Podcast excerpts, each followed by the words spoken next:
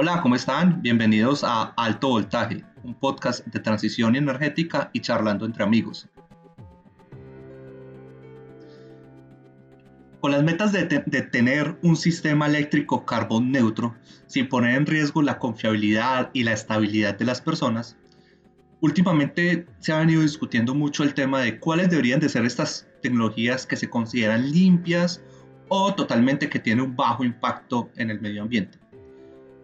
Una que está en el ojo del huracán y que más destaca, provoca amores y odios, es la energía nuclear.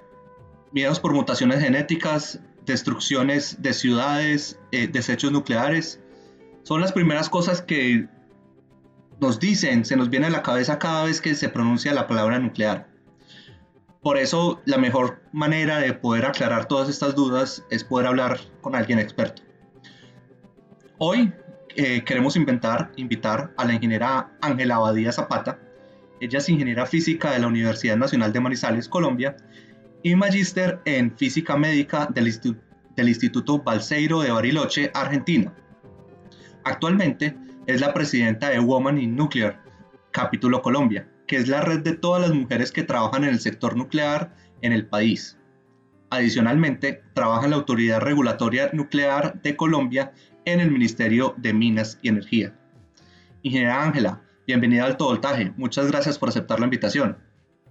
Eh, hola Abel, no, muchas gracias a ti por, por invitarme y bueno, espero que sea muy fructífera la conversación. No, muchísimas gracias a usted. A mí siempre me gusta es arrancar por un poco de contexto. Cuando uno piensa en nuclear, como estaba diciendo, lo primero que piensa pues es en, en, los Simpson, ¿cierto? En Homero teniendo ahí en la planta nuclear. Pero más allá de eso, ¿cuál es la labor de la autoridad reguladora nuclear, en un país como Colombia, que solamente tenemos generación hídrica, térmica y pues de fuentes no convencionales de energía renovable?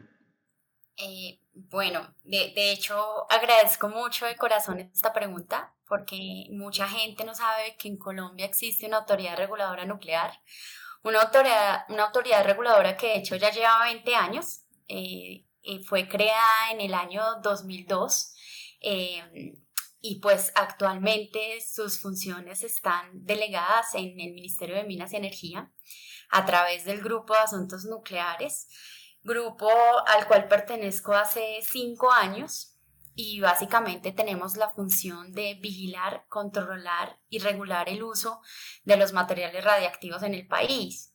Eh, para contextualizar un poco, en, el país tenemos aproximadamente 530 instalaciones que utilizan materiales radiactivos y nucleares, instalaciones que se dedican, por ejemplo, a la parte médica para el diagnóstico y tratamiento del cáncer, o instalaciones que se dedican a la parte industrial, como para, por ejemplo, para eh, saber la densidad y humedad del asfalto cuando se están construyendo carreteras, o entidades que se dedican a la investigación, como el Servicio Geológico Colombiano, que tiene el único reactor eh, nuclear de investigación en el país y que eh, dentro de, muchas de sus muchas aplicaciones se utiliza, por ejemplo, para saber las características químicas de los materiales son un montón de cosas que uno no dice. yo estaba hablando con personas, no vamos a hacer un podcast, un podcast de energía nuclear, pero pues energía nuclear en Colombia, eso, eso qué tiene que ver, ¿sí? Pero pues gracias por ponernos un, un poco en contexto. Ahora bien, entendiendo un poco de la energía nuclear, una pregunta obvia, ¿qué es un reactor nuclear y cómo funciona eh, para la generación de energía eléctrica? Eh, bueno, eh, un reactor nuclear básicamente es una instalación en donde se inicia, se mantiene y se controla una reacción de fisión. Eh, eh, ¿Qué es una reacción de fisión? Una reacción de fisión es un bombardeo de neutrones a un núcleo pesado y este bombardeo divide el núcleo en dos y esta división libera energía. Y esto es una reacción en cadena, es decir, que son múltiples divisiones y mucha liberación de energía. Eh, esta liberación de energía eh, se libera a través de calor y este calor lo que hace es calentar agua. El agua eh, se evapora y este vapor básicamente lo que hace es mover turbinas que al final van a mover generadores eléctricos. Así es que se genera energía eléctrica a través de energía nuclear. O sea, a la final lo que yo utilizo nomás con la energía nuclear es obtener un calor, ¿cierto? Y después termina siendo un proceso térmico completamente. Lo que vemos eh, de las chimeneas, de, los, de las salidas de los... ¿Cuál es esa parte de los... La parte que uno siempre ve en Los Simpsons? El vapor. Eh, no, sí, pero eh, la salida de la chimenea, ¿cierto? A la final lo que pueda salir por ahí solamente es vapor de agua, ¿no? Sí, solo es vapor de agua. Eh, no, no sale ningún elemento radiactivo, ningún isótopo radiactivo. Y todo eso y todo ese combustible gastado eh, se queda dentro del agua donde está el, núcleo o el combustible del reactor. Bueno, cada vez que también hablamos de, temas eh, nucleares, también hablamos de desastres. Y obviamente los primeros desastres que uno piensa es la serie Chernobyl, que tanto estuvo de moda hace poco, eh, el desastre de Fukushima con, con el maremoto que hubo. Siempre se habla también de un desarme nuclear, que no debemos de tener reactores nucleares. ¿Qué tan seguros son los reactores nucleares al día de hoy? Y, mira, creo que son demasiado seguros, ¿sí? Eh, para contextualizarte un poco, para poder poner en marcha un reactor, esto no se hace de la noche a la mañana, ¿sí? Primero hay que hacer un estudio de prefactibilidad, un estudio que puede demorar años, eh, para, para, ver qué tan factible es eh, o qué tan necesario es para un país tener un reactor eh, nuclear de alta potencia.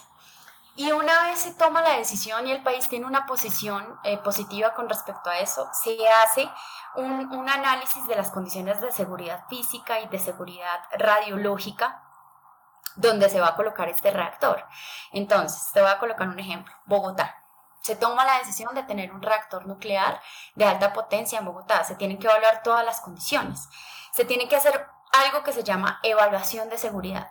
Y es evaluar cuál es la probabilidad y los riesgos que yo tengo de un accidente nuclear en mi instalación acorde a donde está ubicada probabilidad teniendo en cuenta factores humanos o eh, desastres eh, naturales. Entonces, yo hago un estudio, por ejemplo, de eh, cuántos sismos en X años han, existido en Bogotá, sismos de alta magnitud, sismos que puedan comprometer estructuralmente mi instalación, porque al final eso es, eso es lo, que, lo que a mí me preocupa.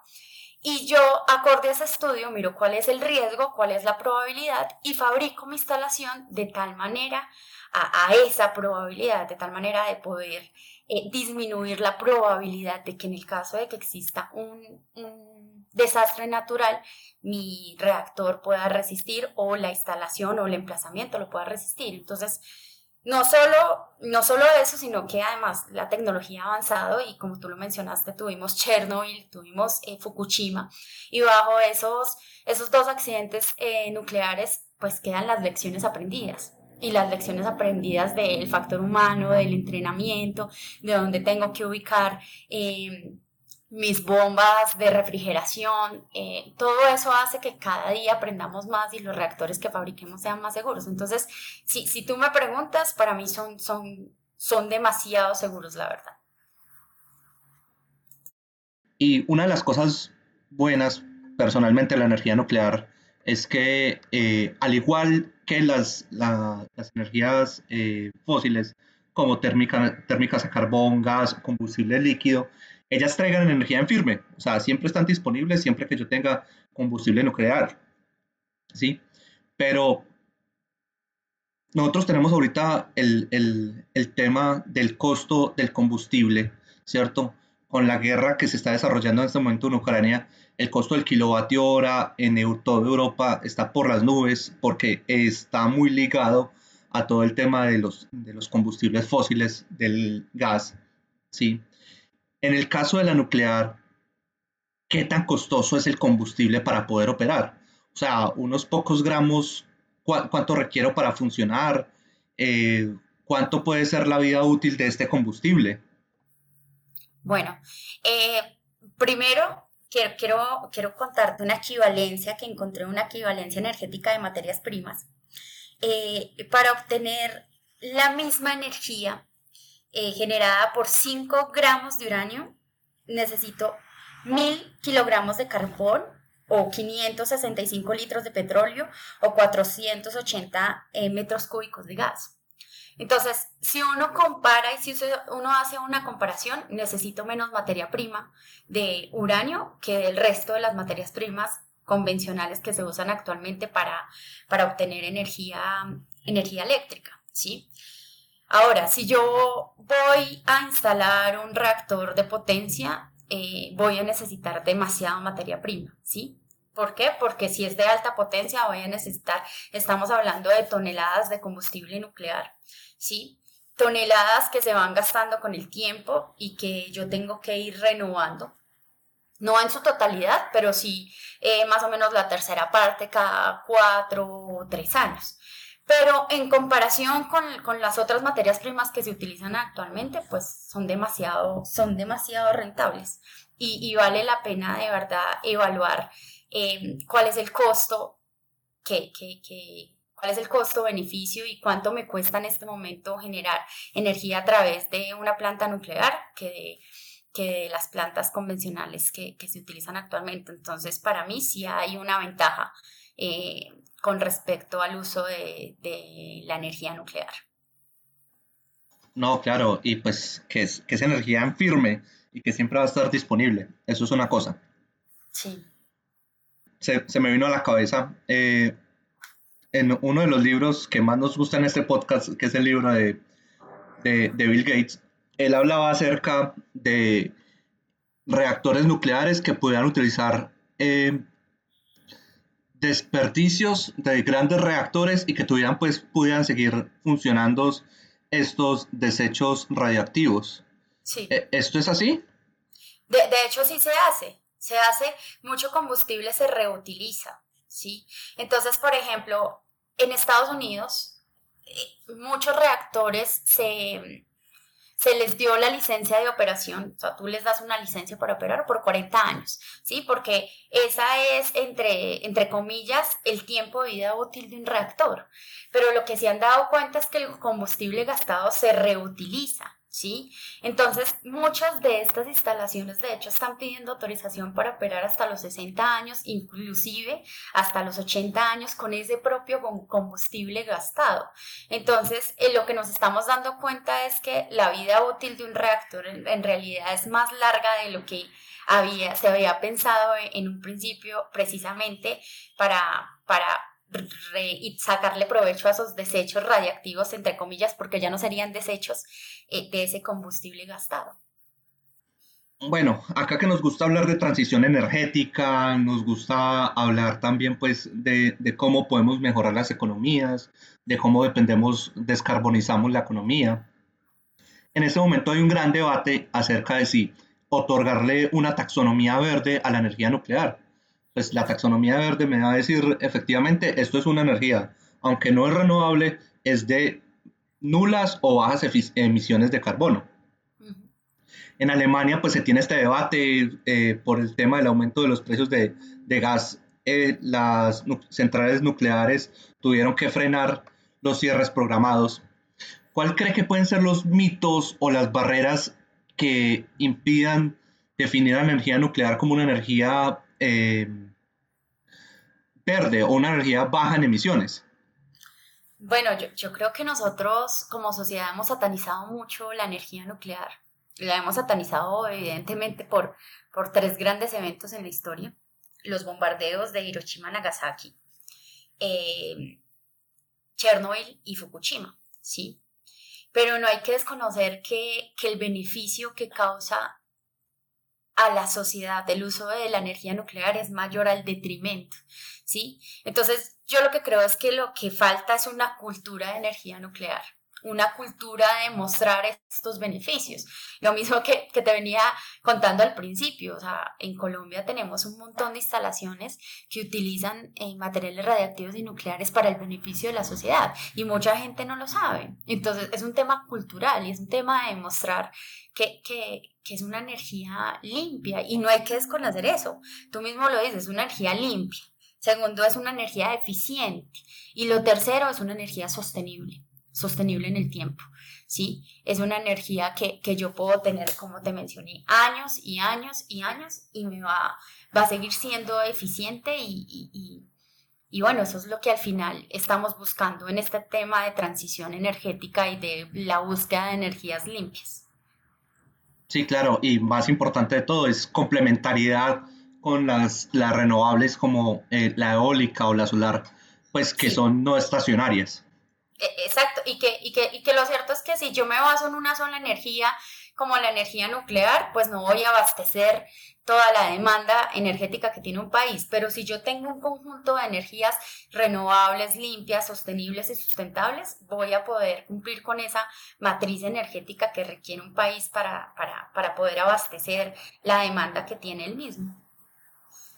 Mm, metiéndonos un poco en el panorama latinoamericano, yo preparando el podcast estaba leyendo de que nosotros en Latinoamérica contamos con centrales nucleares en México, en Brasil y en Argentina.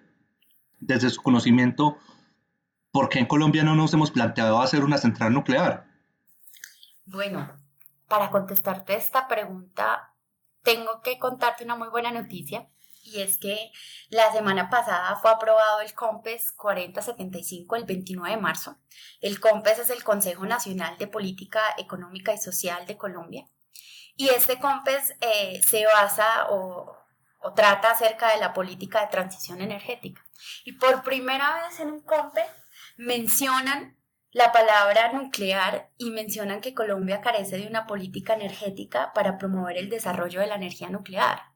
Y por primera vez y con mucha alegría te cuento que desde el Grupo de Asuntos Nucleares estamos trabajando con el eh, Departamento Nacional de Planeación, DNP, para hacer un estudio de prefactibilidad, un estudio que tiene los siguientes pilares y es la evaluación social, que es supremamente importante cuando tú vas a tener una posición con respecto a la energía nuclear, una evaluación económica, una evaluación técnica y todo esto para tener una posición como país con respecto a la generación de energía eh, eléctrica a través de la energía nuclear. Eh, entonces, eso creo que responde tu, tu pregunta. No lo habíamos puesto nunca en, el mapa político, no estaba dentro de la matriz energética de Colombia, pero por primera vez estamos poniéndolo en, tema de discusión y, y en, compañía del Organismo Internacional de Energía Atómica vamos a hacer este estudio, al menos para tener una posición de país y decir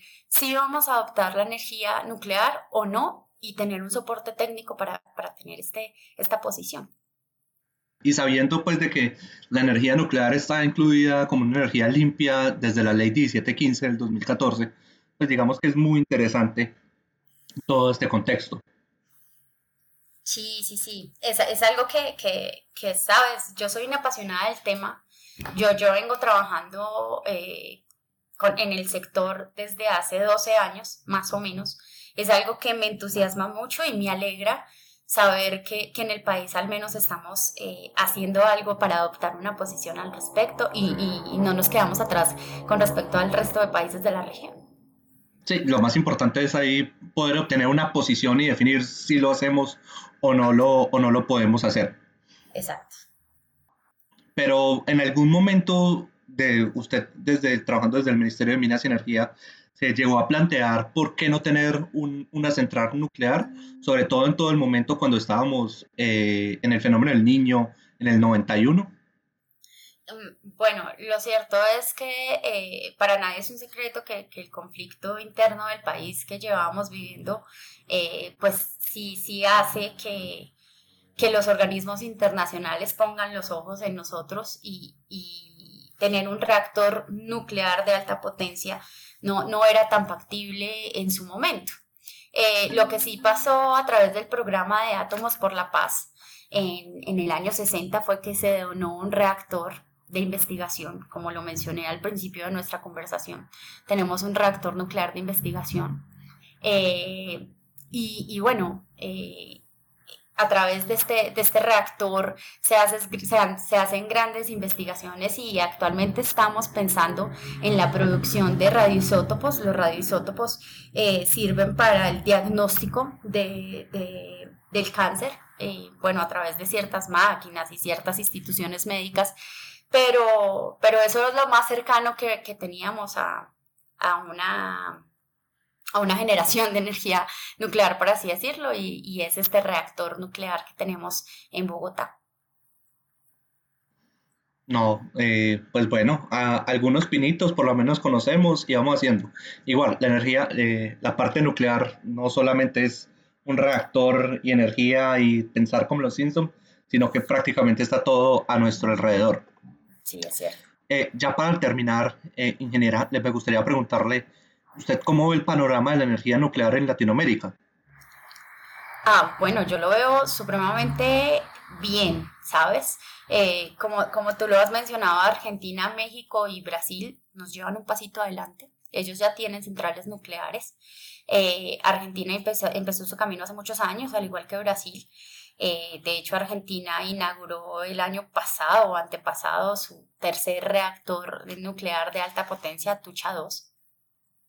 Pero lo cierto es que Chile, Uruguay, Bolivia y Colombia eh, están en un proceso de transición energética importante y, todos estos países estamos, algunos ya avanzaron en este estudio de prefactibilidad que va a iniciar Colombia, como por ejemplo Chile y Uruguay, ¿sí? Otros estamos tomando al menos esta posición de evaluar la posibilidad de generar energía a través de la energía nuclear. Bolivia, por ejemplo, eh, ya tiene ley nuclear. Eso es un avance grandísimo para un país que hace algunos años ni siquiera tenía autoridad reguladora. Entonces yo lo veo demasiado positivo y veo que, estamos intentando estar a la par todos los países de la región y, no hay que desconocer que de verdad la energía nuclear creo que es para mí eh, el camino el camino de, poder, junto con otras energías eh, renovables y no convencionales, poder abastecer la demanda energética que requiere un país. No, claro, sobre todo la complementariedad. Me, deja es un país que nosotros admiramos mucho y que, siempre, y que pues, personalmente pienso que estamos en una competencia por la transición energética de Chile y que Chile, teniendo todo el, el sol del mundo, y está cerrando centrales de carbón y que esté pensando en centrales nucleares para hacer una complementariedad a su matriz energética, pues es bastante interesante. Sí, mira, mira, Chile hizo el estudio de prefactibilidad en el 2010, ¿sí? Y como uno de estos pilares es la parte social, pues venía 2010-2011, Fukushima, la gente socialmente dijo, no, ¿cómo vamos a tener una central nuclear en Chile? La posibilidad de un accidente es grandísimo. ¿Y qué se hizo? Se hizo generar una cultura de la energía nuclear, que al 2020 la percepción de la sociedad era completamente diferente a la del 2010. Entonces, este estudio de prefactibilidad me, me llevó a poder, 10 años después, decir, sí vamos a tener energía nuclear en Chile. Eso es lo que puede pasar en Colombia y, y eso es un paso muy importante eh, de verdad para nuestra región. Total. Eh, grandes retos, grandes eh, batallas que se deben de dar y pues usted toda una apoderada desde el capítulo de Women's in Nuclear eh, siendo la presidenta. en este episodio de Alto Voltaje hablamos con la ingeniera Ángela Abadía Zapata, ella es ingeniera física de la Universidad Nacional de Manizales y estamos muy agradecidos de poder ponernos un poco en contexto de qué es la energía nuclear, qué nos está aportando para la transición energética y cómo estamos en Colombia. Ingeniera Ángela, ¿dónde la, si la queremos contactar, eh, ¿dónde la podemos encontrar? Bueno, eh, me pueden contactar a través del correo electrónico eh, de wnuclear.col.gmail.com o a minenergia.gov.com. Ahí eh, pues estaría presta a resolver cualquier duda que surja. Y nada, agradecerte de verdad por la invitación. Eh, muy orgullosa de hacer parte de este sector y muy orgullosa de, ser mujer y de ser la presidenta de, de WIN Colombia. Eso sí, lo celebramos todos, de que más mujeres puedan sumarse a la transición energética. Y eso es algo que debe darse visibilidad. Eh, acá pues, para ir terminando, Em, yo encontré a la ingeniera Ángela a través del el numeral del, del, del, 8 de marzo, eh, spam de científicas, ¿sí? Y hay veces es difícil uno poder encontrar y hay veces es difícil eh, los temas y obviamente pues la idea es, es hablar con todo tipo de personas, no solamente hablar hombres blancos, sino también hay mujeres que están desarrollando cosas y también que son voces importantes y que es importante escucharlas. Y a través de este numeral fue que pude contactarla, le escribí, ella muy amablemente nos contestó y por eso la tenemos acá y le agradecemos mucho su aporte para este podcast. No, no, de nuevo, verdad, eh, muchas gracias y, y bueno, también invitar a, a, todas las mujeres y los hombres que nos están escuchando y que quieren pertenecer a esta red, eh, no duden en escribirnos, es una red que busca visualizar y empoderar eh, el trabajo de, de, las mujeres que trabajamos en el sector, que somos 35 mil mujeres en Colombia, no es un sector pequeño y, la podemos hacer con ayuda tanto de las mujeres que, trabajan en el sector como de los hombres que trabajan eh, en esto y que ya llevan un camino recorrido y que nos pueden ayudar para visualizar y empoderarnos más.